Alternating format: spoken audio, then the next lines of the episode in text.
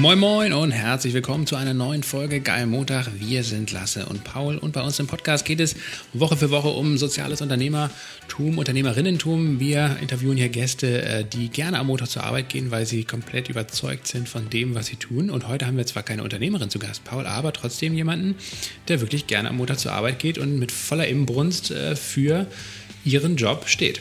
Ja, Jenny Kunert legt nämlich wirklich mehr Fokus und Wert auf Impact statt dem Exit. Denn Jenny war zehn Jahre lang Fachkrankenschwester an der Charité, arbeitet jetzt in Zeitarbeit und ist dementsprechend auf verschiedensten Intensivstationen in Berlin unterwegs und aber auch als kommunikationsstarke Botschafterin ihres Berufsstands ähm, unterwegs in äh, Medien wie dem ZDF, Heute Magazin, Deutschland 3000 oder Clubhouse und in verschiedensten Podcasts. Ja, warum ist Jenny hier bei uns? 2020 war das Jahr der Pflege. Durch Corona wurde ziemlich viel über den Pflegenotstand gesprochen und aktuell bei Good Jobs haben wir auch eine Kampagne Mehr als nur Applaus für mehr Wertschätzung im Gesundheitswesen.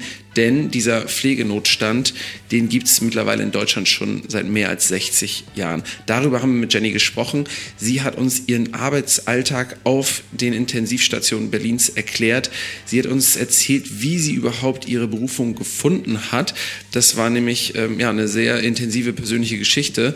Ähm, sie hat gesagt, was in der Pflege eigentlich aktuell alles schief läuft ähm, und uns eine ziemlich intensive Perspektive, glaube ich, darauf gegeben, ähm, was so ein bisschen ihre Hoffnung ist und wie sich dieser Sektor und dieser, ähm, ja, die, die, unsere medizinische Grundversorgung irgendwie noch verändern muss, damit das in Zukunft alles weiterhin ähm, oder in Zukunft eigentlich besser ablaufen kann, als es jetzt gerade abläuft. Und mir ist eigentlich nochmal richtig bewusst geworden, wie wichtig Pflege ist, als ich vor drei Monaten ähm, nach meiner Blinddarm-OP ähm, kurz äh, das Bewusstsein verloren habe, weil ich frühzeitig auf Toilette musste nach der OP. Dann wurde mir ein bisschen schwindlig. Dann lag ich erstmal neben der Toilette, bis äh, fünf Minuten später gleich äh, drei Schwestern mich da aufgehoben haben, wieder ins Bett gepackt haben. Und da wurde mir auch bewusst, wie wichtig das ist, dass man da Leute hat, die sich um uns kümmern.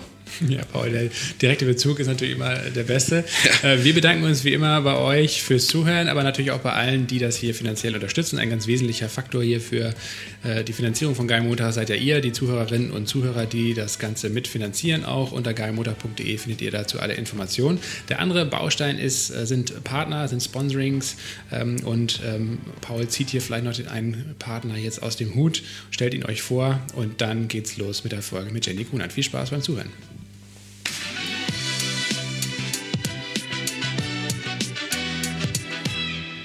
Hi Jenny, schön, dass du hier bist und danke, dass du dir die Zeit nimmst.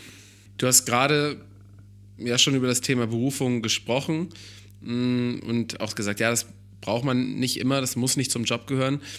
Bei dir klingt das Ganze ja aber jetzt schon so, ne? Ähm, wenn du jetzt mit 13 bzw. mit 14 das erste Mal da so einen spontan, aber intensiven Kontakt mit dem Thema hattest und dich das gleich irgendwie angezogen hat, ähm, du dann vier Jahre später mit, mit 18 schon wusstest, was du machen möchtest, ist ja auch ein seltener Umstand. Ne? Und dann auch noch in einem Job, von dem viele von außen zumindest ähm, ausgehen, der einfach total hart ist. Ähm, war das so, dass die Motivation daher eher rührte, dass du gesagt hast, boah, das macht mir total viel Spaß und das fasziniert mich irgendwie? Oder dass du für dich schon so einen inneren Antrieb hattest, ja, wie vielleicht so, so, eine gewisse Art von, von Sinn oder Purpose, dass du sagst, ja, das ist, das ist vielleicht irgendwann mal so eine erfüllende ähm, erfüllende Tätigkeit, das will ich unbedingt machen, weil ich glaube, das macht mich zufrieden? Ähm, ich glaube schon, dass bei ganz vielen von uns auch so dieser Berufungsgedanke ein Stück weit mit dabei ist. Also ich glaube, ganz viele identifizieren sich eben auch einfach mit dem Beruf, weil es eben sinnerfüllend ist, weil du das Gefühl hast, du, du gibst was zurück das äh, hat schon auch seinen Anteil und das äh, find, empfinde ich ja auch so. Aber ich finde es, empfinde es halt falsch, äh, wenn man davon ausgeht, dass Pflege eine Berufung sein muss. Also ich glaube, man kann mhm, in den Beruf ja. auch einfach reinwachsen. Das wollte ich da im Grunde mit sagen. Also natürlich ja. ist der Sinn der Pflege ein ganz großer und ohne, das, ohne den würde es in der Gesellschaft auch gar nicht gehen, weil es ist ja dieses, sich um sein, seine, seine, ähm, ja, um andere Menschen zu kümmern, um auch ne, also was zurückzugeben sozusagen und ähm, das ist schon sinnerfüllend und sinngebend, finde ich. Mhm. Aber war das, war das am Anfang bei dir ähm, auch das Motiv, dass du gesagt hast, ja, was zurückzugeben, Menschen zu geben, ähm, die, diesen, da, hast du da vielleicht schon den Sinn gespürt oder war das erstmal einfach nur so das blanke, bloße Interesse an diesem Job, den du da einfach mal gesehen hattest und wolltest einfach mehr darüber wissen? Also prinzipiell muss ich, glaube ich, sagen, das war am Anfang tatsächlich das reine Interesse, äh, Interesse am Job. Also ganz am Anfang. Aber ich war ja halt auch ein Teenie. Da habe ich jetzt nicht unbedingt drüber nachgedacht, äh, ähm, dass, dass man da ja sozusagen auch äh, was zurückgibt. Ja? Das, da war ich einfach noch zu jung für, denke ich. Ähm, aber mit Beginn der Ausbildung hat man natürlich einen ganz anderen Fokus bekommen. Also dann hat sich das Interesse zum einen am Job, aber eben auch mit dem gekoppelt, dass man eben gesehen hat, okay, das ist hier, ich bin mit dem Beruf ein wahnsinnig wichtiger Teil der Gesellschaft und ich kann was zurückgeben. Ich nehme nicht nur, ich gebe auch. Und das ist, finde ich, schon auch, äh, also für mich war das schon auch wichtig und das ist es bis heute. Mhm. Kannst du vielleicht jetzt einmal erklären, wie eigentlich so dein Arbeitsalltag, also wie dieser Beruf, über den wir jetzt schon ein bisschen gesprochen haben, wie der eigentlich aussieht, wie so ein typischer Tag in deinem Leben aussieht mm, und ähm, vielleicht auch dann nochmal erzählen, du warst ja, glaube ich, zehn Jahre lang ähm, an der Charité angestellt, mhm. bist mittlerweile seit ähm, zwei Jahren äh, in der Zeitarbeit unterwegs und kannst du uns da nochmal dann vielleicht erklären, an, anhand äh, auch dieses Umstandes, wie sich jetzt dein konkreter Alltag irgendwie gestaltet? Also so ein ganz normaler Tag auf Station ist ganz schwer zu be äh, beschreiben, weil der nicht jeden Tag gleich ist. Also es kommt ja auch immer so ein bisschen auf die Schicht drauf an und so und äh, was man, was einen dann an Hupala. Oh, hier ist gerade was runtergefallen, sorry. Äh, was da einen an sozusagen an, an, Voraussetzungen erwartet. Also man kann das gar nicht so über einen Kamm scheren, da gibt es gar nicht so den ultimativen Ablauf. Aber ich kann ja mal ausgehend vom Frühdienst einfach erzählen, wie das da so ist. Ähm, das kommt immer so ein bisschen auf die Klinik drauf an. Also jede Klinik hat ja andere äh, Anfangszeiten. Ähm, gehen wir mal davon aus, der Tag fängt oder der Dienst fängt um sechs an. Dann gibt es natürlich eine Übergabe im Team. Man bespricht die Patienten mit ihren Krankheitsbildern, mit ihren Besonderheiten, mit eventuell äh, Therapieoptionen, die an dem Tag anstehen, dass man so eine ähm, grobe Orientierung hat, ähm, was man wann wie zeitlich einzutakten hat. Dann ähm, Um wie viel Uhr ist ähm, das? Hm? Um wie um viel Uhr ist das? Um sechs um meistens 6 oder 6.30 Uhr. Da gibt es ja. unterschiedliche Anfangszeiten, mhm. genau. Ähm, das heißt, du stehst um wann auf? Vier? Ich stehe um vier auf, ja. Um vier. Mhm. Genau. Ähm, dann ähm, geht es an die Grundversorgung der Patienten, also Grundpflege, den, die Patienten zum Frühstück aus dem Bett mobilisieren, sofern das denn äh, ärztlicherseits erlaubt ist. Ähm, die Pflege, dass die Patienten sozusagen auch das Gefühl haben, sie ja, starten einen neuen Tag, sie fühlen sich frisch und gut und gut versorgt dass man da erstmal ein gutes Grundgefühl vermittelt. Ähm, dann ja, gibt es natürlich Frühstück für die Patienten oder zumindest für all die, die essen dürfen. Es gibt ja auch eine ganze Menge, die nicht können oder nicht dürfen. Ähm, dann muss man immer wieder zwischendurch auch gucken, dass man die, Lager, die Lage der Patienten im Bett verändert, weil eine, wenn, wenn Patienten zu lange auf einer Stelle liegen, dann gibt es Druckgeschwüre, dann also gibt es Schäden an der Haut. Und man versucht natürlich sämtliche Zusatzschäden zu vermeiden. Die Patienten haben eh schon äh, langwierige Verläufe und, und äh, vielleicht auch Wundheilungsstörungen. Da ist jede zusätzliche Wunde natürlich äh, ja, absolut äh, unnötig und sollte vermieden werden.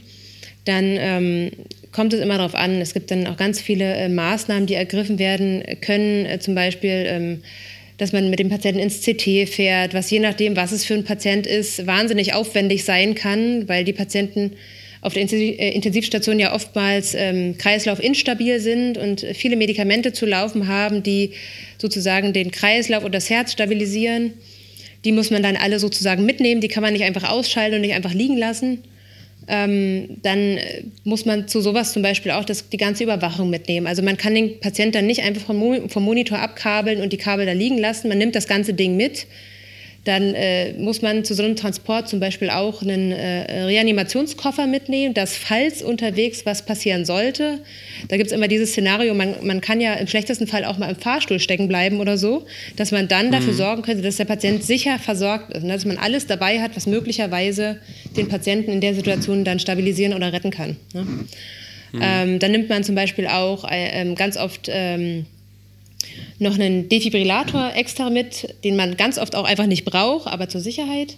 Also das ist ein Riesenaufwand, bis man das vorbereitet hat. Das dauert schon mindestens eine halbe bis eine Stunde. Dann hat man diesen Transport ins CT zum Beispiel. Da muss man den Patienten auf eine andere Liege, also auf diese CT-Liege umlagern, was auch ganz lange dauert, je nachdem, wie, wie, viel, wie viele Kabel an diesem Patienten äh, dranhängen. Das kann auch schon mal so 20 Minuten dauern mitunter. Ähm, hm.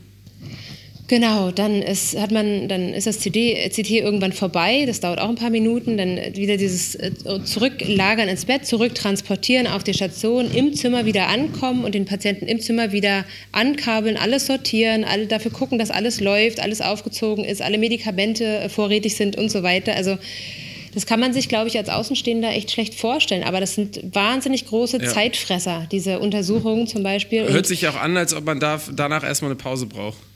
Genau, und die hast du halt ganz oft nicht. Das ist halt die Realität. Diese Pausen sind einfach ganz oft nicht da. Und dann hast du ja nicht nur den einen Patienten, dann hast du ja parallel noch einen anderen oder sogar noch einen dritten Patienten.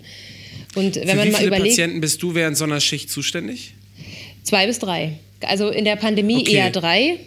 Äh, jetzt mhm. langsam mhm. hat man das Gefühl, ist, also auch durch die Personaluntergrenzen, dass es auch öfter mal wieder zwei sind und dass man einfach das Gefühl hat, dass man seinen Patienten manchmal wieder ein bisschen besser gerecht werden kann, aber das ist auch leider nicht äh, immer so. Bist du schon mal in eine Situation gekommen, wo vielleicht alle drei Patienten gleichzeitig auf ihre Klinge gedrückt hatten und vielleicht sogar einen Notfall hatten und man dann ja. einfach wirklich innerhalb von Sekunden entscheiden musste, ja, zu wem man jetzt geht? Und hat man da irgendwie eine Regel oder so? Äh, ja, also die Situation hatte ich sogar schon sehr oft, auch gerade in Notfallsituationen. Ähm, ja, man, im Endeffekt ist das wie triagieren, muss man sagen. Also du überlegst dann, mhm. welcher Patient hat deine Hilfe jetzt am nötigsten und zu dem gehst du dann hin. Und alle anderen haben dann so ein bisschen das Nachsehen. Das ist leider so und das lässt sich anders auch gar nicht handhaben. Also ich hatte die Situation mhm. tatsächlich auch schon mal, dass in einem meiner Zimmer ein Notfallalarm losging und dem Patient ging es sehr schlecht. Der hatte einen sehr, sehr niedrigen Blutdruck und eine sehr schwache Herzfrequenz und da kam es dann auch zu einer Reanimationssituation wo äh, ähm, nicht klar war, was die ausgelöst hat. Aber das ist auf der Intensivstation auch ganz oft so, dass das nicht sicher äh, eruierbar ist, wodurch das kommt. Ähm, mhm. Und dann war natürlich, war ich natürlich in diesem Zimmer gebunden und konnte mich auf meine anderen zwei Patienten überhaupt nicht äh, ähm, fokussieren. Und dann ähm, nachdem diese Reanimationssituation dann vorbei war und ich dann äh, aus diesem Zimmer wieder raus konnte, habe ich halt äh, leider feststellen müssen, dass zum Beispiel einer meiner anderen Patienten jetzt schon seit zwei Stunden in seinem Stuhlgang lag. Das ist ganz furchtbar für die Menschen. Also das kann man sich, glaube ich, auch selber gut vorstellen, dass wenn sowas passiert, das ist eh schon unfassbar unangenehm. Und wenn, wenn du dann weißt, du kannst dich da selber nicht draus befreien, du bist äh, ähm, auf die Hilfe anderer angewiesen, um aus dieser Situation wieder rauszukommen. Und es kommt einfach keiner, der dir helfen kann. Und der, du wirst da einfach liegen gelassen sozusagen. Das ist, glaube ich, ganz furchtbar. Und es tat mir auch wahnsinnig leid, aber ich hätte es nicht ändern können. Das sind so Situationen, die, wo sich eben auch bemerkbar macht, dass wir einfach ähm, ja, hier wirklich an unseren Kapazitätsgrenzen arbeiten momentan. Hm. Ähm, du selbst äh, hast ja, wie gesagt, lange Zeit festangestellt gearbeitet, bist jetzt in Zeitarbeit. Vielleicht kannst du uns und vielleicht auch den Zuhörern, die sich da gar nicht so auskennen, mal die Unterschiede erklären. Also, warum es überhaupt so etwas wie Zeitarbeit gibt. Das hat ja oft auch ähm, in der Öffentlichkeit zumindest ein schlechtes Image. Du hast das ja, glaube ich, oder siehst das ja sehr differenziert. Du hast auch in einem sehr ausführlichen Videobeitrag bei Instagram, bei deinem Instagram-Account das mal erklärt. Ähm, vielleicht kannst du auch mal deine eigenen persönlichen Gründe äh, darlegen, warum du da gewechselt bist und was es für Vor- und Nachteile einfach ähm, gibt, wie das organisatorisch aufgebaut ist bei euch in der Klinik. Hm. Also ähm, erstmal ist die Zeit oder unterscheidet sich die Zeitarbeit in der Pflege äh, ein ganzes Stück äh, von der Zeitarbeit in anderen Bereichen. Also bei uns ist es halt so, oder in meinem Fall ist es so, dass ich eben nicht in einem Krankenhaus festarbeite, sondern in ganz vielen verschiedenen Krankenhäusern. Also ich werde sozusagen von verschiedenen Kliniken über die Zeitarbeitsfirma gebucht und habe dort in den Kliniken dann einen, den jeweiligen Dienst, sowohl Früh-, Spät- als auch Nachtdienst. Und ähm, ähm, es ist so, dass ja in ganz vielen Kliniken oder auf ganz vielen Intensivstationen in den Krankenhäusern Stellen nicht besetzt sind oder Kollegen durch Krankheit ausfallen und das da oder dieser Bedarf sozusagen äh, ist dann das Fenster geworden, ähm, für das sich dann quasi Zeitarbeitsfirmen interessiert haben und gesagt haben, okay, wir versuchen das irgendwie zu deckeln, machen, äh, machen halt besondere Bedingungen oder geben oder bieten besondere Bedingungen für die Pflegenden, die sich dafür entscheiden, so flexibel zu arbeiten und äh, füllen halt oder versuchen halt diese Lücken zu füllen. Ähm, ich persönlich bin in die Zeitarbeit gegangen, weil ich ähm, ich habe einen kleinen Sohn und wir haben unsere Kita-Öffnungszeiten sehr, sehr eng. Das heißt, ähm, die sind mit meinen Diensten überhaupt nicht vereinbar eigentlich. Also ich kann meinen Sohn zum Beispiel nicht immer bringen und holen. Das geht nicht. Ich könnte immer nur eins von beiden. Ich brauche quasi immer jemanden, der den, der den jeweils, die jeweils andere Tätigkeit macht. Und ähm, bei meinem Mann war es so, der, oder der, der arbeitet bis 18 Uhr abends und kann meinen Sohn halt aus der Kita nicht holen. Das muss immer ich machen. Und das ist auch in Ordnung so, aber das war bei meinem alten Arbeitgeber einfach nicht machbar. Also das hieß ja, ich konnte unter der Woche keine Spätdienste machen, weil die gehen ja bis 22, 30 und da hat er die Kita längst zu. Das heißt, dann habe ich halt gesagt, Freunde, ich kann leider unter der Woche zukünftig keine Spätdienste mehr machen. Ich kann die aber dafür am Wochenende machen, äh, wenn sozusagen mein Mann dann da ist und auf unser Kind äh, aufpassen kann. Und ähm, das war aus Personal planerischer Sicht offensichtlich nicht umsetzbar. Ich habe da auch viele Gespräche geführt, äh, auch äh, ähm, in der Personalverwaltung tatsächlich, bin da auch zur äh, Personaldirektorin und so weiter hoch. Und es gab für mich an der Stelle keine Ausnahmen. Also es, ich habe bis heute nicht verstanden, warum das so war, aber diese Ausnahmen gab es leider nicht. Und ähm, so dass ich dann gesagt habe, okay, wenn ihr mir jetzt nicht die Wahl lasst, weil ich muss ja mein Privatleben irgendwie mit der, der Arbeit kombinieren, das muss ja irgendwie in einem Einklang sein, dann muss ich mich nach einer Alternative umgucken. Und äh, das habe ich dann auch gemacht und habe diesen, ich war ja sehr, sehr lange äh, in, in, der, in, der, großen Uniklinik hier in Berlin und ähm, habe dann auch parallel überlegt, okay, wenn du jetzt eh schon den Arbeitgeber wechselst, dann guck dich doch mal nach was um, was vielleicht auch mehr Flexibilität bietet, wo du vielleicht auch mal in andere Häuser reinschnuppern kannst und gucken kannst, wie, wie es da so läuft. Und über den Trichter bin ich dann auf die Zeitarbeit gekommen. Also es war jetzt nicht von vornherein ähm, geplant, in die Zeitarbeit zu gehen. Das hat sich dann einfach irgendwann so entwickelt, weil es einfach am besten zu meinen äh, Lebensumständen gepasst hat. Und ähm, das hat für mich, bietet die Zeitarbeit einfach den Vorteil, dass ich meinen Dienstplan selber strukturieren kann. Also ich kann selber sagen, ich möchte an dem und dem Tag Frühdienst machen, an dem, an dem und dem Tag Nachtdienst. Also ich kann meinen Dienstplan komplett selber schreiben. Und der wird dann auch eins zu eins so umgesetzt, äh, wie ich den vorgebe. Und das ähm, gibt mir natürlich ein gutes Gefühl, weil ich dann von vornherein das mit meinem Familienleben gut in Einklang bringen kann und äh, mich da eben auch einfach drauf verlassen kann. Das ist schon äh, ein Aspekt, der echt nicht ähm, von der Hand zu weisen ist. Es wird ja oft ähm, in den Medien auch irgendwie ähm, darüber gesprochen, dass in der Zeitarbeit so wahnsinnig gut bezahlt wird und dass das der Grund ist, warum ganz viele Kollegen in die Zeitarbeit gehen. Aber ich muss ganz ehrlich sagen, unabhängig davon, dass man natürlich in der Zeitarbeit ein bisschen mehr verdient, das ist schon richtig, wobei das heute auch nicht mehr die Dimensionen hat, wie es früher war, als es mit der Zeitarbeit angefangen hat. Da waren das noch ganz andere Summen, die, die da den Unterschied gemacht haben. Das ist heute nicht mehr ganz so. Aber ähm, unter den Kollegen, mit denen ich mich so unterhalte und von denen ich auch so ein bisschen das Feedback äh, sammle, sind die allerwenigsten, die allerwenigsten des Geldes wegen in die Zeitarbeit gegangen. Ganz, ganz viele, für ganz viele ist einfach die Dienstplansicherheit äh, äh, ähm, ein ausschlaggebender Punkt gewesen oder auch einfach der Fakt, dass du nicht, nicht mehr permanent einspringen musst, dass du eben wirklich nur die Arbeitszeiten hast, die du angibst und eben nicht mehr angerufen wirst, kannst du mal und würdest du mal und hier ist jemand krank und ausgefallen und und und. So wie es ja in den Kliniken, mhm. äh, wo man fest angestellt arbeitet, einfach regulär ist. Das ist ja, das hat sich ja so eingebürgert, das ist auch durch den Personalmangel gar nicht anders machbar. Aber das hast du in der Zeitarbeit einfach nicht. Da, da lebt man ruhiger, sage ich mal. Ja, und wie häufig musst du dann den Arbeitsort wechseln? Äh, das ist unterschiedlich. Also ähm, jetzt, als ich in die Zeitarbeit äh, frisch gegangen bin, habe ich sehr, sehr oft gewechselt, eigentlich fast täglich. Da war ich fast täglich in einer anderen Klinik auf einer anderen ITS. Ähm, wow. Weil das, aber das ist auch irgendwie nachvollziehbar, weil die Kliniken kennen einen ja noch nicht. Man ist ja immer der Neue am Anfang, das Gesicht ist neu, die wissen nicht, im, im wie, wie gut bist du in dem, was du machst, wie zuverlässig bist du, kannst du dich da gut reinfuchsen.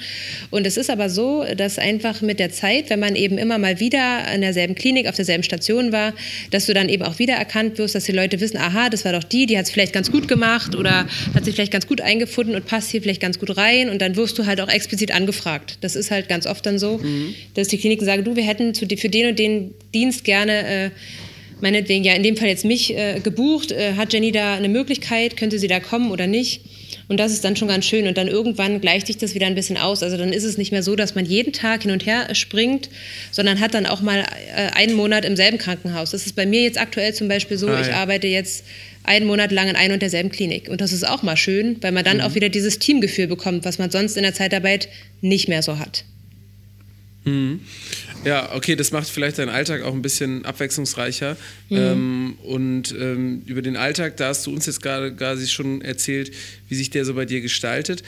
Mhm, vor ein paar Wochen, da haben Joko und Klaas mhm. auf Pro7 ja so eine Dokumentation, Hashtag nicht selbstverständlich, veröffentlicht, wo sie von Pro7 ein bisschen Sendezeit bekommen haben und dann senden durften, was sie wollten. Das haben sie auch schon mal gemacht äh, mit dem Format Männerwelten, wo Sophie Passmann dann eben über ähm, sexuelle Diskriminierung eigentlich gesprochen hatte. Ähm, fandst du diese, wie, also wie hast du diese Doku wahrgenommen, in der ja, glaube ich, ähm, über mehrere Stunden, vier, fünf Stunden, ähm, einfach eine, eine, Pflegerin begleitet wurde in ihrem Alltag, ähm, was ja ungewöhnlich viel Sendezeit war, auch ohne Werbeunterbrechung. Ähm, das Medienecho zumindest war ja sehr, sehr positiv. Ähm, fandst du, das war so eine, ja, eine gute mh, eine gute Repräsentanz von dem, was du auch machst und dem, was du erlebst? Ähm, oder hattest du da vielleicht auch ein paar ähm, ja, zögernde, zweifelnde Gedanken, als du das gesehen oder davon gehört hast? Ähm, also prinzipiell fand ich den Ansatz von Jogo und Klaas super. Ich fand es gut, dass äh, ähm, so eine Schicht mal begleitet wird, damit die Menschen eben auch einfach mal sehen, was dazugehört, dass das eben nicht nur wie, wie die Klischees oft sagen, sage ich mal, Hintern putzen und Kaffee trinken ist. Das wird ja sehr oft immer noch verbreitet, als, als wenn es diesen Stress äh, nicht geben würde, den wir auf Arbeit haben ähm, dass man einfach mal diesen Einblick da bekommen hat, was heißt denn eigentlich, äh, was ist denn eigentlich oder wie ist denn eigentlich eine Schicht auf einer Intensivstation, was gehört denn dazu, was, was machen die denn da den ganzen Tag lang? Ja, dafür war das auf jeden Fall gut. Ähm, die Resonanz, die habe ich auch gelesen und die war ja auch durchweg eigentlich positiv. Klar gab es mal den einen oder anderen ähm, äh, ähm, die ein oder andere Ausnahme da, aber das war schon eher die Seltenheit. Und ich empfand die Doku auch als sehr positiv. Also ich habe sie nicht komplett ge geguckt, weil sie ja einfach mal acht Stunden lang ging. So viel Zeit hatte ich nicht, aber ich habe den einen großen Teil davon gesehen. Ähm, und habe mich da auch in vielen Situationen wiedererkannt. Also das, die Abbildung war schon sehr, sehr genau, wobei ich äh, partiell immer noch das Gefühl hatte, dass der Stress, den man hat, zum Teil nicht so rüberkam. Also die ähm, Schwester, die da begleitet wurde, so wirkte immer noch sehr ausgeglichen und sehr, ähm, sehr, sehr, wenig, sehr wenig hektisch, sage ich mal. Und äh, da kann, also es gibt einfach Dienste, gerade jetzt in der Pandemie, die deutlich, deutlich stressiger ablaufen, wo man eben nicht so viel Zeit für Kommunikation mit den Patienten hat, wo eben wirklich nur das Nötigste gemacht werden kann, weil man dann im Grunde schon wieder zum nächsten Zimmer hüpfen muss. Aber im Endeffekt kannst du das auch alles nicht in einer Dokumentation abbilden. Also da kann man, wenn man, es läuft ja, ja eben nicht jede Schicht gleich, insofern war das schon okay. Ähm, ja, also wie gesagt, die Aktion an sich fand ich gut und das hat mir auch gefallen, was man da gesehen hat, weil das das einfach gut abgebildet hat. Aber was ich im Nachgang eigentlich nicht so schön fand, war die Tatsache, dass es halt keine Früchte trägt. Also es hilft uns, es ist schön, dass die Menschen das draußen gesehen haben und es ist sicherlich auch wichtig fürs Verständnis. Aber wenn man es jetzt mal auf die politische Ebene runterbricht, äh, runterbricht, hat es da für keinerlei Reaktion gesorgt. Also klar, Herr Spahn mhm. hat äh, im Interview gesagt, dass er das toll fand, dass das zu sehen war und dass, es, dass auch die Medien das Interesse an der Pflege sehen und begleiten. Aber das war es dann eben auch. Also es hat keinerlei Konsequenz mhm. für Verbesserung der Arbeitsbedingungen oder irgendwas gehabt. Und das ist dann schon sehr schade, weil zu sehen war oder deutlich zu sehen war, dass wir diese Verbesserung brauchen. Dann kommen wir doch mal zu dem Problem ähm, von, von dem Bereich und dann vielleicht auch zu den politischen Forderungen ähm, und den Forderungen vielleicht, die du auch dann daran hast. Ähm, in der Recherche ist uns aufgefallen, dass es den Pflegenotstand eigentlich schon seit 60 Jahren gibt. Also in den Recherchen sieht man, dass eigentlich seit den 60er Jahren auch ähm, ein Personalmangel und wirklich so ein Pflegenotstand in der Pflege beschrieben wird. Ähm, und das größte Problem so scheint es, ist das mangelnde Personal. Ähm, kommt es daher, dass es so schlecht bezahlt wird, weshalb niemand den Job machen möchte? Oder haben die Krankenhäuser einfach zu wenig Geld, zu wenig Budget für genug Stellen? Du hast ja schon gesagt, dass es zu wenig Stellen geben wird und jetzt auch schon gibt. Ähm, in der Instagram-Story hast du selber auch gesagt, dass aktuell 1,1 Millionen Menschen bis 1,2 Millionen Menschen in der Pflege arbeiten. Ähm, das Institut für Wirtschaftsforschung das schätzt, dass ähm, ja, eigentlich 20 Prozent der Stellen unterbesetzt sein werden und die Bertelsmann Stiftung sagt sogar, dass bis zum Jahr, glaube ich, 2035 mehr als 500.000 Stellen fehlen werden. Was sind die Gründe dafür? Ah, das lässt sich, glaube ich, gar nicht so einfach runterbrechen. Also ich glaube, ähm, es ist einfach so, dass der Pflegeberuf als solcher in den letzten Jahren viel zu wenig hm, dargestellt wurde, also oder der viel zu wenig sichtbar war. Das ist ähm, ein Punkt, so dass die Menschen da draußen oder viele Menschen gar nicht wissen, so richtig, was Pflege denn eigentlich heißt. Klar, kennen wir alle das Wort Pflege, aber es ist selten klar, was das im, im Krankenhausbereich heißt oder was das in der ambulanten Pflege heißt oder wie man denn da überhaupt hinkommt. Das ist ja nicht für jeden greifbar. Guck mal, den, an den Schulen, ähm, ich weiß nicht, wie das bei euch in der Schulzeit war, aber ich kann mich gut erinnern, dass in die Schulen Feuerwehrleute gekommen sind, da sind Polizisten hingekommen, da hat es da auch mal einen Arzt, der irgendwie über seine Arbeit erzählt hat, aber man hat nie jemanden aus der Pflege da gehabt, der über die Pflege erzählt hat, der mal dargestellt hat, was den Pflegeberuf eigentlich ausmacht und wie wichtig der eigentlich ist, ja, und dass es, dass das, das Pflege jeder braucht. Ob es jetzt, es fängt ja schon in der, in der äh, in der Kinderarztpraxis an zum Beispiel, ja, und, und geht ja dann immer weiter und äh, übt, da ist ja Pflege überall vertreten. Und ähm, da an dem Punkt ist schon eine ganze Menge schief gelaufen. Einfach diese, diese Werbung für den Beruf, die gab es halt nicht. Ähm, dann ist es einfach so, dass sich die Arbeitsbedingungen über die letzten, ja, wie ihr schon sagt, eine 16 Jahre eigentlich, wobei das ein schleichender Prozess war und nicht immer gleich spürbar war, äh, entwickelt haben. Äh, dann kommt natürlich hinzu, dass sich das Krankenhaussystem als solches äh, ähm, verändert hat. Äh, da, ne, da gibt es ja jetzt dieses DRG-System, über das quasi abgerechnet wird, was natürlich die Versorgung der, oder, oder andersrum die, die Finanzierung der Pflegenden äh, deutlich erschwert hat. Da war ja, die Pflegenden waren ja ursprünglich da mal mit inbegriffen, sodass die Krankenhäuser dann natürlich in allererster Linie am Personal gespart haben. Weil äh, das, das DRG-System ist so ein Managementsystem, ne? genau, das ist das Abrechnungssystem für die Krankenhäuser. Group. Richtig, genau. Mhm, genau. Kommt genau, wahrscheinlich aus Amerika oder aus, aus Großbritannien, oder? Es weiß ich ehrlich gesagt gar nicht so genau. Um einfach Geld zu sparen. Genau, also ja. naja, das sind ja im Grunde Fall, Fallpauschalen. Da wird ja jede, jede Krankheit sozusagen mit einer Fallpauschale berechnet. Also das, da geht es halt nicht mehr nach dem, nach dem individuellen Verlauf äh, von Krankheitsbildern bei Patienten, sondern da gibt es halt Vorgaben, wie darf eine Krankheit bei wem wie verlaufen und wie viel ist sie dann wert oder wie viel ist die Versorgung dann wert. Das ist eigentlich ist es natürlich aus betriebswirtschaftlicher Sicht sicher, sicherlich sinnvoll, weil es sich gut berechnen lässt, aber es ist aus menschlicher Sicht einfach eine Katastrophe. Und äh, anfangs mhm. waren die, war, die, war die Pflege damit inbegriffen und äh, um natürlich möglichst viel äh, Geld auch zu generieren, hat man natürlich dann am Personal gespart. Jetzt hat Herr Spahn das ja ein bisschen verändert. Jetzt ist ja die Pflege sozusagen in, dieser, in diesem Krankenhausbudget nicht mehr vertreten. Das wird jetzt anders finanziert, ähm, sodass äh, dann wieder ähm, die Krankenhäuser quasi ähm, an dem Punkt nicht mehr sparen konnten. Äh, und äh, dann wurde auch sozusagen Servicepersonal auch eingestellt und so dafür, äh, dass einfach ähm, ja, Pflege sozusagen auch ein bisschen entlastet werden kann. Und ähm, genau, Worauf wollte ich jetzt eigentlich hinaus? Habe ich meinen Faden verloren. Da mal zwischengefragt, äh, also äh, Herr Spahn redet ja genau bei dieser Geschichte, also dass, dass die Personalkosten aus dem Budget rausgerechnet werden. Ähm, das hm. bezeichnet er ja als die größte Veränderung seit 20 Jahren. Ist denn, äh, wie siehst du denn das jetzt als praktizierende Pflegekraft? Ist das wirklich so ein großer Wurf oder ist das eher jetzt Wahlkampfgetöse und am Ende hat sich gar nicht so viel verändert dadurch? Naja, das, das Problem ist, das ist schon prinzipiell eine gute Entwicklung, aber man spürt sie halt nicht. Das ist halt innerklinisch nicht spürbar. Also wir kriegen jetzt rückwirkend dafür ja nicht wieder Personal zurück, was vorher kaputt gespart worden ist. Also das ist prinzipiell ist der Ansatz schon der richtige, dass die Kliniken eben nicht mehr auf Personalkosten so sparen dürfen. Aber ähm, ja, die Menschen fehlen halt und die kommen nicht zurück, nur weil es diese, diese Ausgliederung der Personalkosten jetzt gibt. Das ist halt der, die Krux an der Sache. Oder zumindest kommen sie nicht kurzfristig zurück, sondern äh, das dauert sehr viel länger, das wieder aufzubauen, was jetzt über Jahre kaputt gemacht wurde, wahrscheinlich. Ne?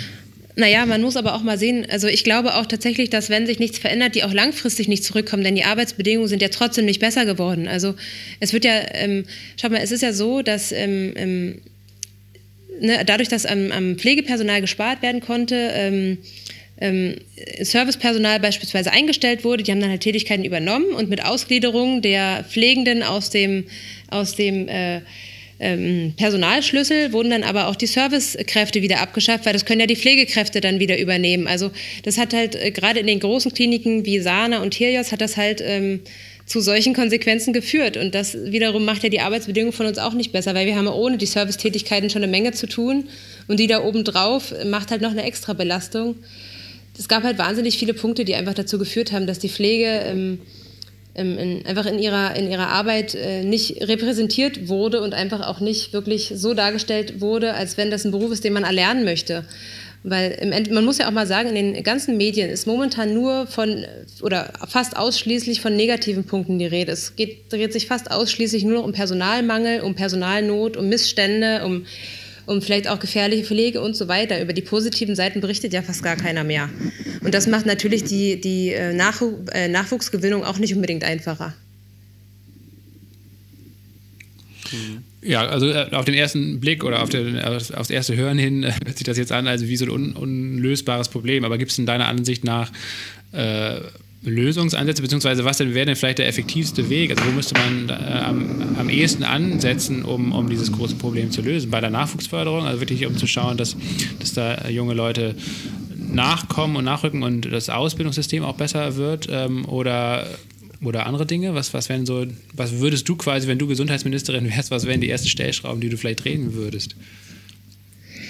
Also ich glaube, das ist ein Problem, was man auch nicht unbedingt von heute auf morgen lösen kann. Da hat der Spahn in seiner Grund, in dem, was er sagt, schon nicht Unrecht. Also das ist jetzt halt gerade, der Karren ist, ist schon so tief im Dreck, dass man den eben nicht mal eben fix von heute auf morgen wieder rausziehen kann. Ich glaube, dass wir im Gesundheitssystem in Deutschland ein generelles Problem haben. Denn unser Gesundheitssystem ist einfach auf Profitwirtschaft äh, ausgerichtet. Das hat sich in den letzten Jahren so entwickelt. Das war nicht immer so, so maßgeblich spürbar. Aber wenn man sich alleine mal anguckt, wie viele Kliniken mittlerweile äh, privatisiert worden sind, und wir wissen ja alle, dass private Unternehmen einfach marktwirtschaftlich arbeiten müssen, die müssen halt Gewinn generieren. Und äh, das hat sich in den letzten Jahren halt massiv verstärkt. Es gibt wahnsinnig viele private Träger, die dann eben ihre Kliniken auch noch an die Börse schicken und dann eben noch mehr Gewinn erwirtschaften müssen und so weiter und so fort. Und das ist einfach eine Entwicklung, die, die der, im Gesundheitssystem eigentlich, finde ich, also meiner Meinung nach keinen Platz hat und auch nicht sein darf. Weil man muss sich auch mal die ethische Frage stellen, kann man denn Gesundheit mit Geld aufwiegen? Wie viel, wie viel äh, Geld ist denn die Gesundheit von einem Menschen wert? Und ich mich, also mich macht es ehrlich gesagt traurig, diese Entwicklung zu sehen, wie sich das in den letzten Jahren ähm, immer wieder, immer weiter verschlechtert hat, im, wie wir Gesundheit von Menschen wirklich mit finanziellen Maßstäben messen. Und äh, das ist ein, ein, grundlegendes Problem, was, finde ich, ähm, spätestens von der nächsten Regierung dann angegangen werden muss. Denn das ist eine Entwicklung, die, die wird uns langfristig extrem auf die Füße fallen, weil in dem System möchte keiner langfristig arbeiten, weil wir sehen, da sieht man auch, dass es nicht mehr um den einzelnen Menschen geht und auch nicht mehr um die Gesundheit des einzelnen Menschen, sondern da geht es halt einfach nur, nur noch darum, wie viel ist denn die Gesundheit von einem Menschen wert? Wie viel können wir berechnen? Wie viel können wir abrechnen? Was bringt uns als Krankenhaus oder als, als äh, Gesundheitssystem dieser Mensch? Ja? Der Mensch ist halt eine Ware geworden und das spürt man auf Stationen sehr, sehr oft, muss ich sagen. Das ist ein Problem oder das, das Hauptproblem, was angegangen werden muss. Aber das ist natürlich eine Sache, äh, wie gesagt, die lässt sich nicht von heute auf morgen lösen. Ähm, wenn man es jetzt auf die Pflege runterbricht, dann ist es auf jeden Fall sollte man auf jeden Fall darüber nachdenken, wie man ähm, Pflege vielleicht moderner gestalten kann, also auch die Arbeitsbedingungen moderner gestalten kann. Da, da denke ich zum Beispiel einfach an, an Schichtkonzepte. Es gibt ja jetzt äh, bis jetzt in der Pflege nur das ganz starre Drei-Schicht-System. Ähm, in, der, in der Pipeline gibt es von vielen Menschen oder von vielen engagierten Menschen auch Arbeitszeitmodelle, die eben nicht im Dreischichtsystem laufen, die man mal vielleicht in der Theorie äh, und in der Praxis äh, probieren könnte, ob die sich in der, in der Praxis gut umsetzen lassen.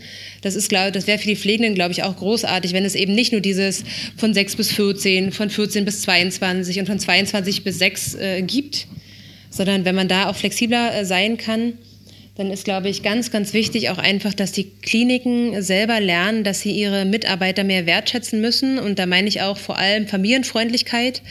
Ähm, das ist beispielsweise, so wie es bei mir der Fall jetzt war, ähm, ich wäre in dem Haus geblieben, prinzipiell, wenn man mir die Möglichkeit gegeben hätte. Ne? Aber das war offensichtlich nicht gewünscht, dass da auf einzelne Leute zugegangen wird und dass man da Möglichkeiten gibt, irgendwie den Dienstplan trotzdem so zu gestalten, dass äh, der Mitarbeiter äh, ähm, seinen Dienst verrichten kann und trotzdem sein Privatleben irgendwie sinnvoll damit in Einklang bringen kann.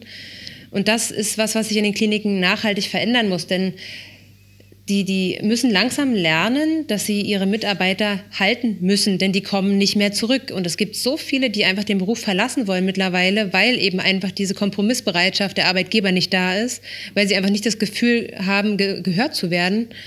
Ähm, und äh, wir brauchen ja auch Nachwuchs. Also es wird immer Familien geben und es muss ja Möglichkeiten geben, die gab es ja früher auch, dass man einfach äh, ähm, das miteinander verknüpfen kann zum Beispiel.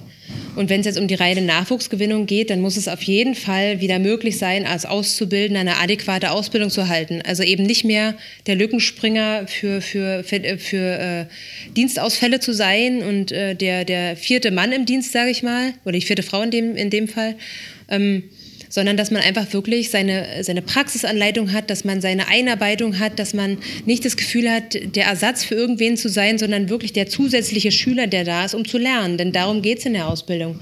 Und das kommt in den letzten äh, Monaten und Jahren viel, viel zu kurz. Also das ist einfach, das ist nicht schön anzusehen. Ich war immer jemand, der gerne Schüler an seiner Seite hatte und auch, an, äh, und auch angelernt, angelernt habe. Und das habe ich tatsächlich als Leasingkraft auch das ein oder andere Mal, wo mir dann gesagt wird, du nimmst heute den Schüler mit. Das finde ich immer ein bisschen waghalsig, weil ich mich in den Gegebenheiten der Station ja gar nicht so gut auskenne wie die festen Kollegen. Aber ich versuche trotzdem mein Bestes, äh, die, die äh, Schüler dann gut anzuleiten, weil das ist, die Chance haben sie ja nur einmal. Und ähm, das ist auf jeden Fall ein, oder ein Punkt, der, der ja, wo es viele Veränderungen braucht. Dann natürlich auch die Finanzierung, das ist auch nicht von der Hand zu weisen. Geld ist nicht alles, aber im Endeffekt leben wir alle davon und äh, die Lebensbedingungen oder die Umstände werden ja auch nicht günstiger. Das darf man auch nicht vergessen und insofern ähm, braucht die, die ähm, Pflege auch definitiv ein Gehaltsupgrade. Einfach nicht nur, weil es sicherlich auch ein Lockpunkt in die Pflege ist, dass wenn man in der Pflege gut verdient, dann ist, möchten auch mehr Leute in die Pflege gehen, das versteht sich auch von selber aber auch einfach, weil es dem angemessen ist. Also wir verdienen einfach oftmals viel zu wenig, gerade was die Altenpflege angeht, gerade was die ambulante Pflege angeht. Im, im, im, im Krankenhausbereich, auf der Intensivstation geht es noch, sage ich mal. Da ist es okay, was man verdient. Es könnte auch mehr sein. Es könnte auch gerade, was, wenn, wenn man guckt, wie viel Verantwortung man da hat, könnte es deutlich mehr sein. Aber im Vergleich zur Altenpflege verdienen wir... Kannst du mal grob sagen, wie, um, was für, um was für Summen wir da reden? Na, also ich würde sagen, wir, also ich, ich jetzt mal, ich habe jetzt keine konkreten Zahlen, also ich weiß da ja auch nur, es ist ja immer von, von Einrichtung zu Einrichtung unterschiedlich, aber ich glaube, mhm. im intensivstationären Setting verdienen wir fast 1000 Euro mehr als die Altenpflege. Das okay. muss man hatte, einfach mal so sagen. Hm. Ja. Ah, da hatte ich in der Vorbereitung gesehen, dass ähm, zumindest eine Forderung im Raum stand, dass ein Einstiegsgehalt für Pflegerinnen ähm, bei 4.000 Euro brutto liegen sollte mhm. irgendwann in ja. der Zukunft ja. und auch der Mindestlohn innerhalb von zwei, drei Jahren auf 15 Euro hoch ja. soll. Ja. ja. Spiegelt das, das dann aktuell eher so die, den Wunsch wieder oder ist das vielleicht auf Intensivstation auch schon das Niveau, ähm, ähm, mit dem man irgendwie rechnen kann, wenn man irgendwie zwei, drei Jahre im Beruf ist? Äh, nee, also das leider, es ist leider wirklich der Wunsch, es ist nicht der Ist-Zustand, mhm. also auch nicht auf der ITS. Da gibt es kein Bruttogehalt von 4000 Euro, selbst nicht für Kollegen, die schon seit 15 äh, Jahren im Beruf sind. Also das ist äh, utopisch, ehrlich gesagt. Ähm, na gut, utopisch trifft, es ist vielleicht nicht ganz wahr. Also es gibt bestimmt Kollegen, auch gerade mit älteren Verträgen, die so eine Summe verdienen. Aber ähm, ich bin jetzt auch schon, ähm, ja, wie gesagt, seit über elf Jahren im Beruf und ich habe das noch nie verdient. So. Mhm. Das äh, mhm. muss man jetzt einfach mal, um mal diese Relation so darzustellen. Also das ist, glaube ich, wirklich mhm. der Wunsch und ich finde den Wunsch auch gut. Ich finde, das ist eine Summe, ähm, ja, man kann über die Summe streiten, natürlich. Es ist halt einfach, aber irgend, über irgendeine Summe muss man reden und ich finde, die ist schon auch dem angemessen, was ähm, die Arbeit im Krankenhaus ja. äh, ausmacht und was für, was das auch für äh, äh, psychischen Stress mit sich bringt, was das für körperlichen Stress mit eingliedert. Also das ist schon eine Summe, die dem angemessen wäre, ja. Mhm. Und wenn, wenn, ich das richtig verstanden habe, also Jens Spahn sagt ja, ähm, er will 20.000 mehr Pflegestellen schaffen, aber diese 20.000 Stellen, die müssen ja auch besetzt werden. Und das bringt ja. auch nichts, diese Stellen zu schaffen und Budget für diese Stellen zu haben, wenn letzten Endes äh, keine jungen Menschen sich dazu entschließen, in die Pflege zu gehen und, und ähm, da eine Ausbildung, ähm, ich glaube, man kann auch teilweise ein Studium machen oder ein Studium eben zu machen und zu absolvieren. Mhm. Ne? Und da hilft halt, dass man sagt, ja, wenn es da zu wenig Angebot gibt, dann ähm, muss man halt auch den Lohn irgendwie erhöhen. Ne? Hm. Ja, genau, das ist eben die Krux. Ne? Also ich kann so viele Stellen schaffen, wie ich will. Das ist eigentlich auch nicht unbedingt nötig, denn die Stellen gibt es ja schon. Also die Stellen sind ja vakant, es wird ja gesucht. Jede Station sucht mittlerweile Personal. Da gibt es, glaube ich, nicht eine Station, außer vielleicht irgendwelche privaten Träger oder die Bundeswehr beispielsweise in ihren Krankenhäusern. Die haben da ja nochmal ganz andere Ressourcen, aber ähm, es gibt, glaube ich, nicht eine äh, Klinik, die, die sagen könnte, ich habe in, auf all meinen Stationen die Mindestbesetzung oder die, die, Person, die optimale Personalbesetzung. So. Und äh, mhm. deswegen finde ich es so ein bisschen schwierig zu sagen, äh, wir, wir schaffen Stellen, weil Stellen gibt es. Das Personal fehlt aber und der Nachwuchs fehlt. Das ist das, woran gearbeitet werden muss. Gibt es in deiner Gibt es denn deiner Meinung nach äh, Positivbeispiele, vielleicht auch im Ausland? Also mir fällt äh, natürlich dieses Paradebeispiel von, von dem holländischen Pflegeunternehmen Bürs auch äh, auf oder ein, äh, die mittlerweile, glaube ich, auch in Deutschland aktiv sind, die auch primär, glaube ich, in der Altenpflege aktiv sind. Also ist noch ein bisschen was anderes, aber äh, die halt sehr stark äh, darauf setzen, auf eine selbstorganisierte Arbeitsorganisation zum Beispiel. Ähm, kennst du das Beispiel, beziehungsweise hast du andere Beispiele, vielleicht auch aus dem Ausland, wo du sagen würdest, das könnte einen Vorbildcharakter haben, auch für Deutschland?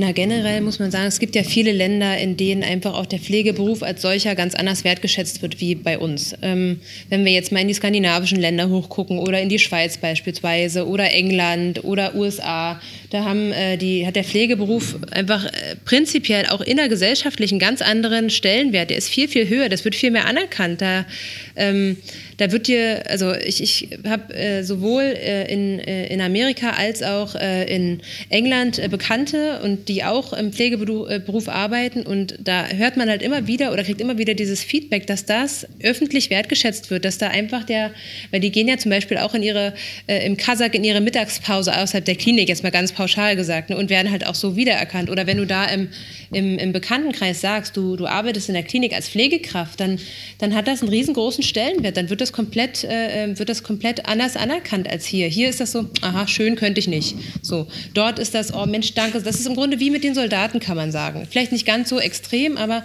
das wird halt wertgeschätzt, wird sich bedankt, da wird unterstützt. Die haben, ähm, muss man sagen, aber auch ein ganz anderes äh, Ausbildungs... Ähm, oder eine ganz andere Ausbildung einfach. Ne? Die, die machen ja auch zum Teil viel mehr halbärztliche Tätigkeiten als wir. Da, wird, da ist ja die Grundpflege beispielsweise an Hilfspersonal ausgegliedert und so. Das, muss, das sind auch, da verteilt sich die Arbeit ganz anders. Und äh, das finde ich, ist, sind so Positivbeispiele, wie es bei uns auch laufen könnte. Also auch einfach, ähm, dass sich diese, diese ähm, gesellschaftliche Wertschätzung komplett verändert, um einfach auch diesen Fokus darauf zu legen, dass äh, die Pflege eine andere Wertschätzung erfahren muss und einfach auch eine, eine andere Wichtigkeit in, innerhalb der Gesellschaft haben muss. Wartet mal ganz kurz, ich muss mal kurz meine Katze vertreiben. Die kratzt hier gerade und das ist laut. Ja, mach das auf jeden Fall. Um die musst du dich auch noch kümmern. Ja. ähm, ja, das ist, das ist spannend. Und ähm, also wir haben ja jetzt darüber gesprochen, was es vielleicht an politischen Forderungen so gibt.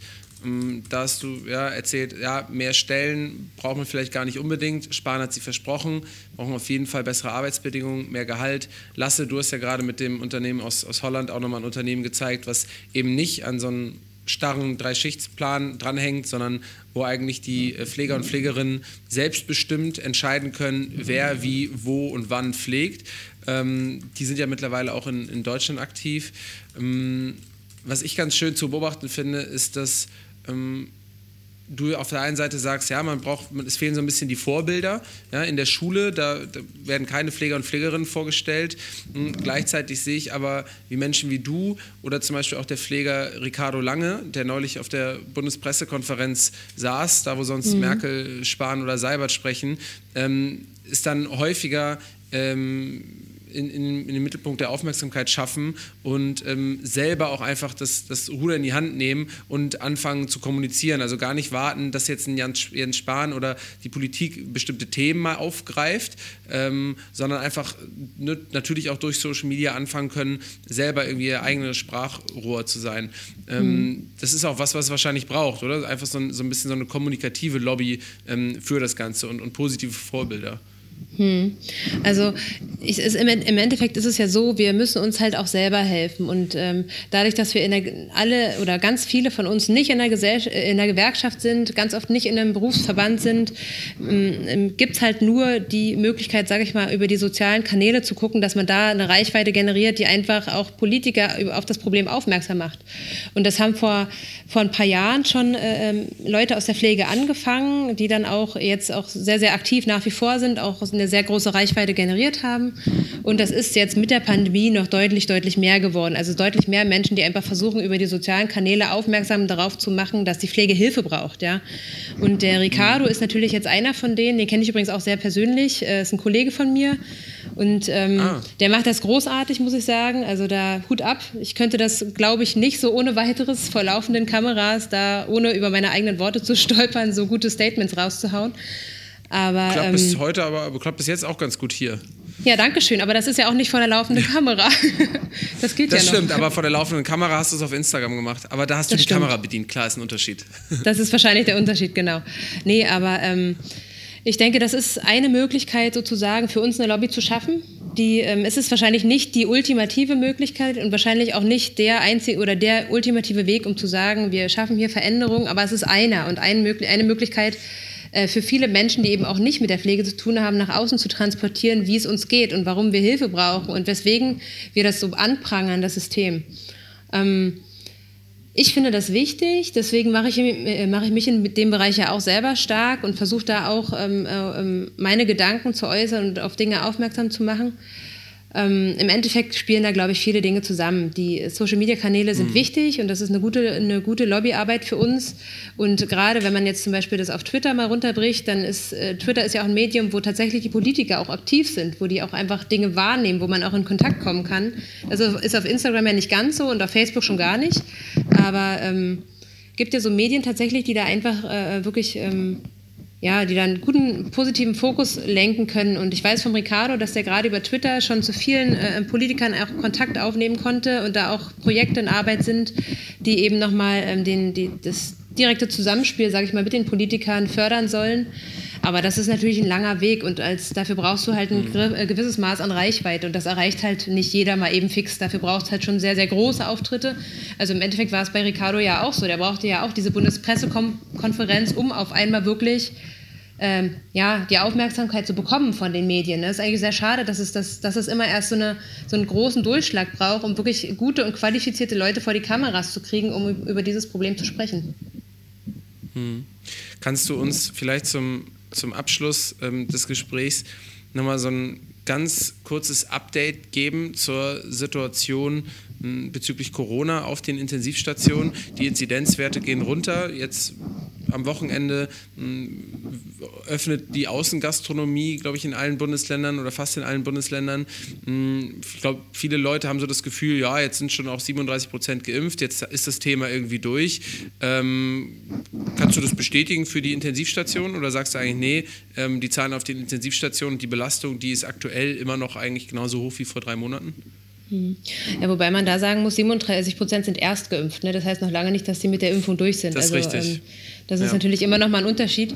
Aber ähm, ja, die Situation auf den ITSen, ähm, in meinen Augen, ich kann ja nur über das sprechen, was ich selber erlebe, entspannt sich ganz langsam. Also es wird peu à peu weniger und das ist auch endlich mal gut so, weil wir ja nach wie vor, das ist ja das, was die meisten gar nicht so auf dem Schirm haben. Wir haben ja immer noch die ganz normalen Regelpatienten. Also es gibt ja weiterhin Unfälle, es gibt weiterhin äh, schlimme Krankheiten, es gibt weiterhin ähm, ja, äh, Notfallsituationen und so weiter. Und die werden, die kommen ja trotzdem auf die Intensiv, äh, Intensivstation, ob es jetzt Corona-Patienten äh, zusätzlich gibt oder nicht. Ne? Also wir hatten ja nie Leerlauf sozusagen, muss man ja sagen. Und das wurde halt, finde ich, medial auch immer ganz falsch dargestellt. Das hieß immer, die, IT, die ITS sind jetzt voll mit Corona-Patienten, aber man hat immer vergessen, dass die normalen Patienten, die die Intensivstation vorher bedient haben, ja auch noch da waren. Also die Corona-Patienten kamen ja halt nur noch hinzu. Das hat der, hat der Ricardo damals auf der Bundespressekonferenz ja auch super dargestellt. Das ist ein Fakt. Das wurde halt immer falsch irgendwie berichtet. Aber es entspannt hm. sich ganz, ganz, ganz langsam, ja. Ist noch nicht überall so und nicht in jedem Haus, aber ich weiß es von manchen Häusern, dass es ein bisschen, bisschen ruhiger wird. Ja, und kannst du einen Wahltipp geben? Also, du hast ja ein paar politische Forderungen hier auch formuliert und dem Ganzen irgendwie ein Bild gegeben. Jetzt ist dieses Jahr zufälligerweise Bundestagswahl. Gibt es eine Partei, wo du sagen würdest, das ist eine Partei, die sich stärker für die Pflege einsetzt als vielleicht andere Parteien? Also da muss ich sagen, möchte ich mich noch nicht festlegen. Ich ähm, habe mir vorgenommen, ich möchte mir die, die, die äh, die Wahlprospekte, sage ich mal, der Parteien erst in Ruhe durchlesen. Mhm. Ich weiß aber, und das ist für mich ein absoluter Fakt, dass wir einen Regierungswechsel brauchen. Davon bin ich fest überzeugt. Also ich weiß von mir, äh, dass ich weder CDU noch SPD wählen werde. Das äh, habe ich mir ganz fest auf die Fahne geschrieben. Das habe ich auch beim letzten Mal schon nicht gemacht, aber das würde ich jetzt noch viel weniger machen, weil ich einfach das Gefühl habe, dass gerade die Pflege und das Gesundheitssystem äh, im jetzigen politischen System untergehen. Und ich habe die Hoffnung, dass sich das vielleicht ändern kann, wenn wir auch einfach mal frischen Wind in die Regierungsverantwortung reinkriegen. Also ich würde mir tatsächlich einen Regierungswechsel wünschen, der wirklich weg von C äh, CDU und SPD geht. Mhm. Lasse, hast du noch eine Frage? Nee, ich fand es wirklich äh, sehr aufschlussreich, mit dir zu sprechen, äh, Jenny, weil also ich und vielleicht auch Paul, ähm, wir haben ja, äh, da wir jetzt nicht in dem Beruf arbeiten oder auch zum Glück bisher, ich zumindest nicht äh, häufig im Krankenhaus war, ähm, habe ich da ja gar nicht so den Bezug zu, eben halt nur über die Medien und deswegen fand ich es äh, umso äh, aufschlussreicher und interessanter, mit dir jetzt hier eine Stunde im Podcast zu sprechen. Vielen Dank für deine Zeit. Ja, ja sehr, sehr gerne. Kann ich auch nur noch mal kann ich auch nur noch mal bestätigen, Jenny, vielen Dank, dass du hier warst. Gleichzeitig aber auch vielen Dank, dass du den Job machst. Vielen Dank, dass du dich irgendwie auch um uns alle ähm, kümmerst. Ich finde das Thema Pflege mh, mm, ist so ein Thema, wenn es irgendwie in der Tagesschau mal vorkommt kommt und, und man das Wort hört und ja, Personalnotstand, da denkt man, ja gut, okay, im Altersheim oder sonst wo, ähm, betrifft mich irgendwie gerade nicht, gibt andere Themen. Aber an dem Moment, wo man halt selber mal in einem Bett liegt, egal ob jetzt wegen irgendeiner schweren Krankheit oder wie zum Beispiel bei mir neulich einfach nur wegen der Blinddarm-OP, ähm, merkt man halt, wie wichtig das Thema irgendwie ist und ähm, das ist ja irgendwie auch zur irgendwie Grundversorgung gehört auf die wir ja sonst so stolz sind, dass wir hier ein vernünftiges Gesundheitssystem eigentlich mhm. haben in Deutschland und wir wissen, okay, wir können einfach immer ins Krankenhaus, egal was uns passiert, da kommen jetzt nicht irgendwie eine 18.000 Euro Krankenhausrechnung auf uns zu, ja. aber so wie du es beschrieben hast, ist diese Grundvoraussetzung oder diese, diese äh, Grundversorgung halt eben auch nicht so gegeben, wie wir es eigentlich immer denken, ähm, ne? weil du musst dich dann ab und zu mal um zwei, drei, ähm, oder du musst dich eigentlich um, dauernd um, um drei ähm, Patienten gleichzeitig kümmern und man selber will ja auch nicht derjenige sein, der dann zwei, drei Stunden einfach mal da liegt, auf die Klingel drückt und es kann halt keiner kommen, weil es anderen Leuten noch schlechter geht und weil wir einfach ähm, zu wenig ähm, Personal da in dem Bereich haben. Deswegen ja. vielen Dank, dass du das machst. Ähm, vielen Dank, dass du dich dafür kommunikativ einsetzt. Und ähm, wir werden dich auf jeden Fall weiter verfolgen, was du machst und natürlich auch, äh, wie es in dem Sektor irgendwie vorangeht. Vielen Dank, dass du heute hier warst. Ja, ich bedanke mich auch äh, bei euch dafür, dass ihr mir den Raum gebt, darüber zu sprechen, dafür, dass ihr das hören wollt und dass ihr uns sozusagen helft, unsere Lobby für unseren Beruf auch ein bisschen größer zu gestalten. Dann lass uns hoffen, dass es alles besser wird, eventuell mit einer neuen Regierung äh, ab nächstem Jahr. Ähm, vielen Dank, dass du da warst und tschüss, bis zum nächsten Mal. Tschüss. Ciao.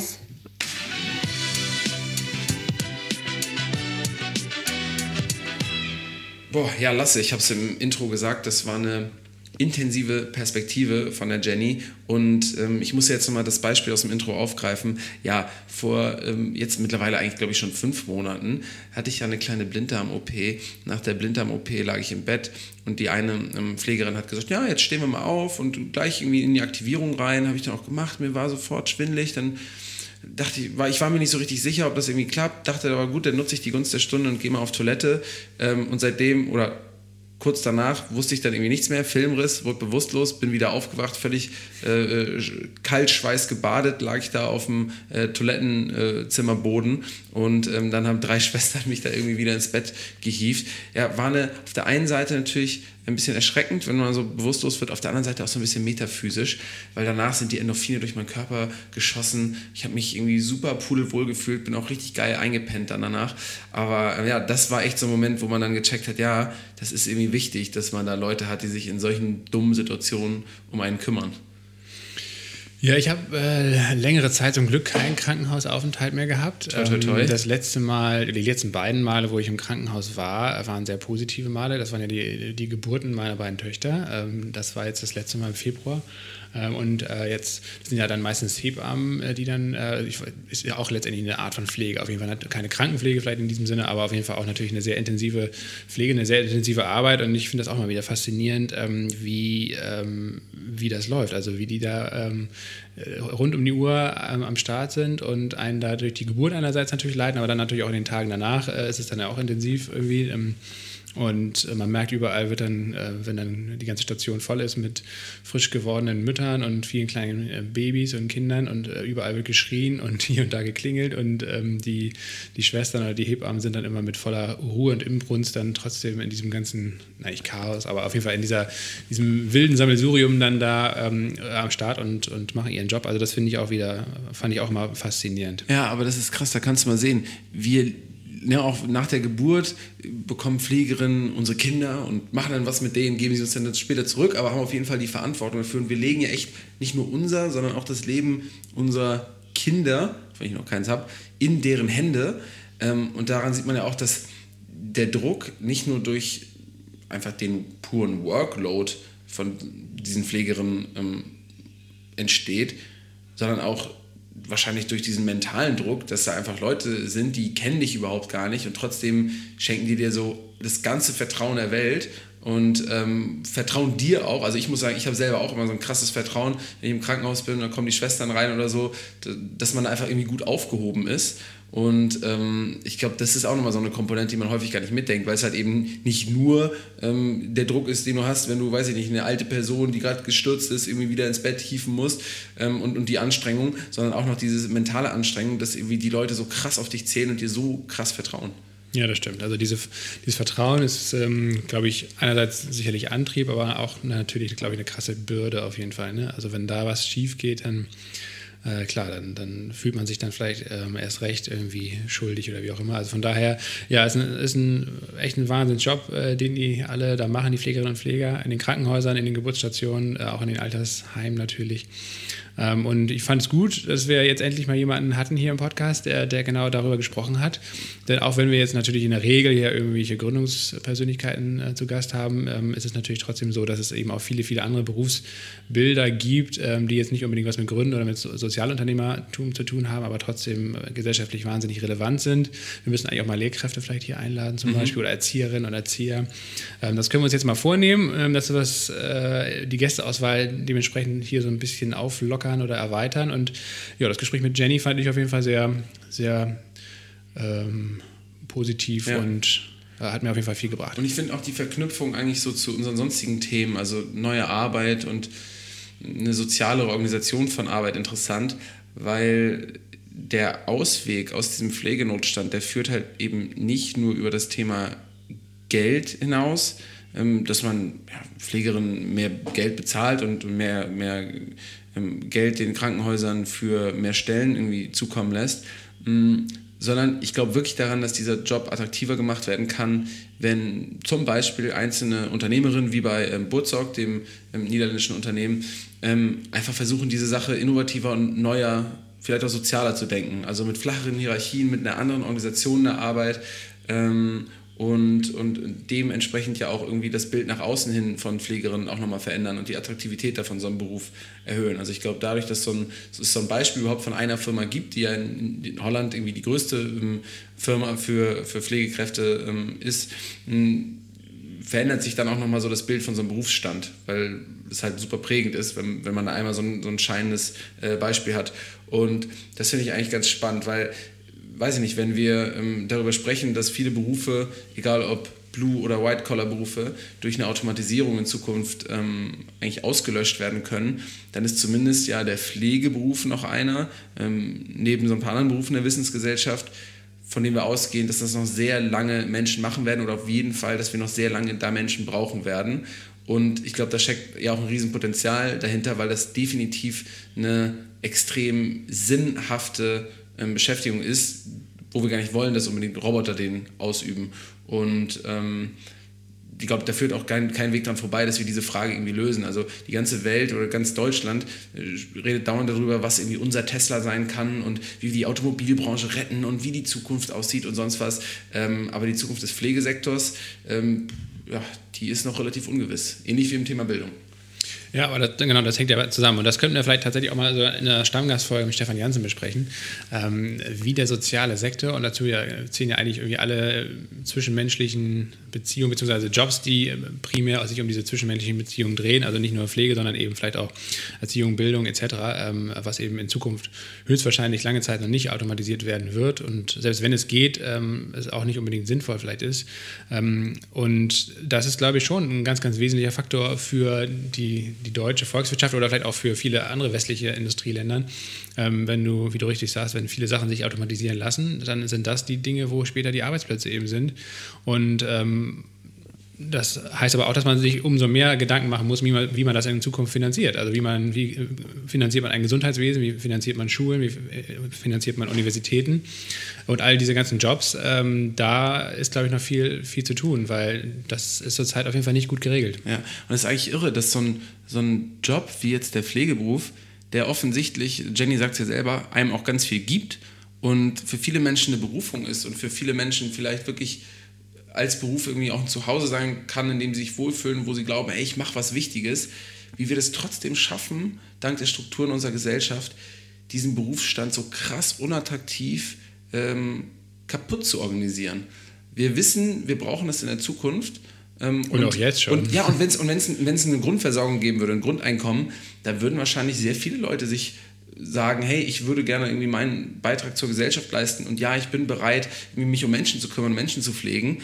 Ähm, ich glaube, der Beruf, der ist, glaube ich, an sich schon attraktiv, aber durch die Umstände, dadurch, dass du so krass überladen, überlastet bist, so wenig Geld bekommst und die, die, der Staat eigentlich so krass auf dich scheißt, wird er eigentlich unattraktiv gemacht. Und ich glaube eigentlich, das ist gar nicht, das ist gar nicht ein Punkt, wo wir uns in Zukunft überlegen müssen, ja, wie kann man eigentlich einen, wie kriegt man Leute dazu, einen blöden Beruf, den eigentlich niemand machen möchte, trotzdem auszuüben. Und das würde man dann nur über, über Geld regeln können, sondern ich glaube, es liegt eher nochmal an ganz anderen Sachen, ähm, so an Thema Wertschätzung äh, und, und vielleicht auch gesellschaftlicher Wertschätzung. Wenn man jetzt über dieses True Cost Accounting zum Beispiel spricht, ähm, da werden quasi die ähm, ähm, einzelnen, weiß ich nicht, Produkte von, von Firmen ähm, gerade gerechnet, der richtige Preis wird berechnet, den, äh, weiß ich nicht, Umweltkosten werden mit einberechnet. Und ich glaube, das könnte man eigentlich auch in der Pflege machen, ähm, dass der Staat eigentlich erkennt, warum Pflege wichtig ist, welcher gesellschaftliche Mehrwert da eigentlich drin steckt und dementsprechend würde dann auch eine vernünftige Vergütung entstehen.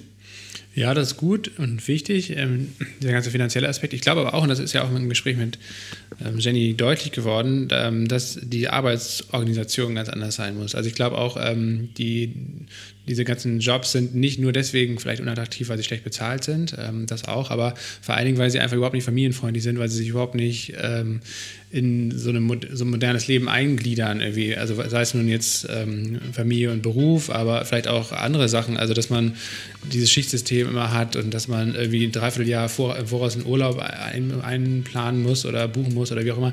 Ähm, das sind ja alles Dinge, die überhaupt nicht mehr zeitgemäß sind. Und ich glaube, das ist mindestens ebenso wichtig und auch nicht nur im, im Krankenhäuser oder im Pflegebereich, sondern eben auch im Bildungsbereich, im Erziehungsbereich und so weiter, ähm, dass man da äh, den Leuten viel mehr Eigenverantwortung, viel mehr Freiheiten gibt, ähm, was, wenn es darum geht, Arbeitszeit zum Beispiel mitzubestimmen und so weiter. Und ja, und ich glaube, das, da müssen, müssen wir auch zum Umdenken kommen, äh, weil wenn zum Beispiel, wenn es viel, viel, eher möglich wäre, in Teilzeit zum Beispiel so einen Pflegeberuf zu machen, ne, ähm, damit er eben auch nicht so anstrengend ist, dann, ähm, dann könnte ich mir auch gut vorstellen, dass das dazu beiträgt, äh, dass es eben attraktiver wird. Also ja. nicht nur durch die Bezahlung. Ich meine, ne, das, gute Bezahlung ist das eine, aber wenn du dann trotzdem 40, 50 Stunden äh, dich da kaputt buckeln musst ähm, oder, oder äh, Tag und Nacht und die Schichten nicht richtig selbst planen kannst, weiß nicht, dann dann ist es, glaube ich, trotzdem für viele Leute unattraktiv. Also, selbst wenn sie mehr Auf Geld bekommen. So, also ja. von daher, das sind, glaube ich, zwei ganz wichtige Aspekte. Natürlich dann auch, was die Ausbildung, die Nachwuchsförderung anbelangt. Also viele, viele Baustellen auf jeden Fall.